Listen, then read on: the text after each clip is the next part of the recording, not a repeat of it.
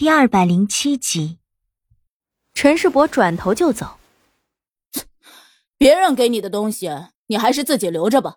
我想要的东西，我会自己去拿，不管用什么样的手段。陈世伯身子才动，身后的李化生却是身形一顿，唰的一下就出现在了陈世伯的面前，挡住了陈世伯的去路。李化生刚一出现在陈世伯的面前，右手便猛地挥出。带着一阵劲风，直逼陈世伯面门。陈世伯站在原地一动不动，双目冷冷的看着李化生，眨也不眨，任由那带着巨力的拳头直逼过来。那一记拳头在即将落在陈世伯额头上的时候，猛地止住，带起一股劲风，震开陈世伯披散着的长发。李化生有些讶异陈世伯此时的反应，他依然冷冷的看着自己。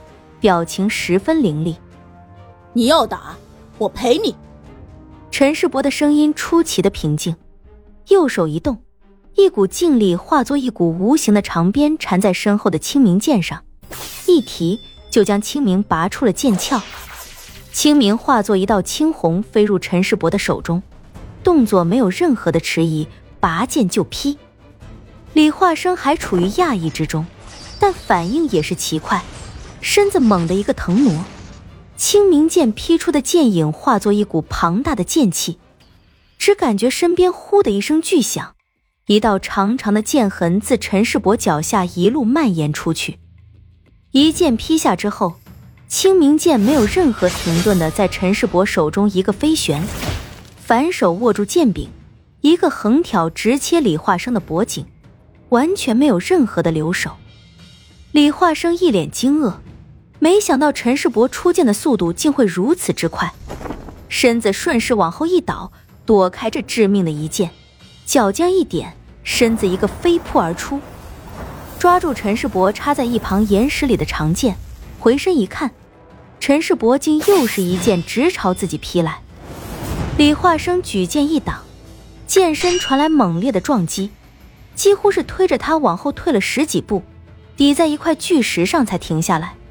应接陈世伯的这一剑，竟让李化生手心被震得有点麻木，还不容自己喘口气。陈世伯已经逼近了眼前，一声低吼，也直扑了过去。两把剑撞在了一起，两人几乎同时飞退而去。巨大的撞击之力让二人的手心都一阵生疼。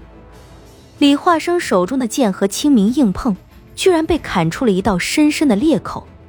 要是再来这么一下，这剑可就要折了。李化生低眉看了一眼手中的长剑，心中已有了自己的盘算。面对陈世伯，自己肯定是不能强拼了。前方的陈世伯提着清明，一个闪影又逼了过来，速度快的几乎看不清身形。李化生身子当即一个飞窜，逼了开去，屏风几个飞旋，便朝山顶急窜而去。落在后头的陈世伯呸了一口，纵身一跃，也紧跟着追了上去。你不是让我陪你打吗？老是逃跑是什么意思？李化生的速度已是极快，枝桠树叶皆成了他接力的工具。然而身后的陈世伯竟然依旧可以跟得上。茂密的群山之中，二人时而飞窜，时而腾挪飞跃，呼呼的风声如飞箭射过，响在丛林深处。你先追上我再说。李化生始终都在陈世伯的前头，但是不论他如何加快速度，却始终不能摆脱陈世伯。而陈世伯似乎也对这样毫无意义的追逐失去了兴致，手中清明猛地一甩，如一道青光直射而出。清明出手的速度自然是比李化生快多了，只感觉身后利剑划破长空的声音急速的逼近自己。李化生以感觉危险的迅速逼近，凌空一个转身，看准了清明飞来的位置，手中的长剑也呼的一下脱手而出，一青一白两道光芒撞在了一起，发出刺耳的声响。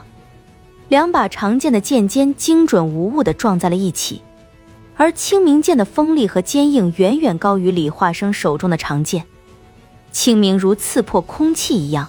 不费丝毫力气的就将长剑一分为二，破开长剑的清明依然去势不减，笔直的刺向李化生的胸膛。此时的李化生已落在树枝之上，踏着树叶，身子一旋，一把握住了清明的剑柄，借势一个反身，脚尖猛地发力，以一种恐怖的速度直逼向身后的陈世伯。这一瞬间所爆发的速度超出了陈世伯的想象，只感到一道小小的身影像是一眨眼穿过了漫漫时空一般，还没容自己反应过来。清明锋利的剑锋已死死地抵在了陈世伯的喉咙口，李化生发力间震落的那一片树叶飘然而落，树冠之下是深深的山谷，两人的身形都只被一片窄窄的树叶拖着。陈世伯垂眼看着抵着自己喉咙之处的清明，笑道：“哼，屏风挪移之法，封神诀入门之术，果然恐怖啊。”李化生收起剑，反过身看着茫茫山谷，低声道：“这套功法，师傅原先是准备传给你的。”山雾袅袅，群鸟低吟，落日的余晖洒在无尽的山谷里，一片沉寂。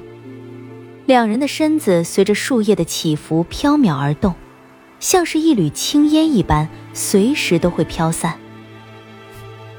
哥哥。带着我的那份，好好的学。你弟弟我，好似是永远也得不到别人的认同，奢求不来的东西，我不再看重。你要自暴自弃？哼，你弟弟还没到那个程度，不求他积奇，我也一样可以雄踞天下。父王准备的那条大道，我是走不上了。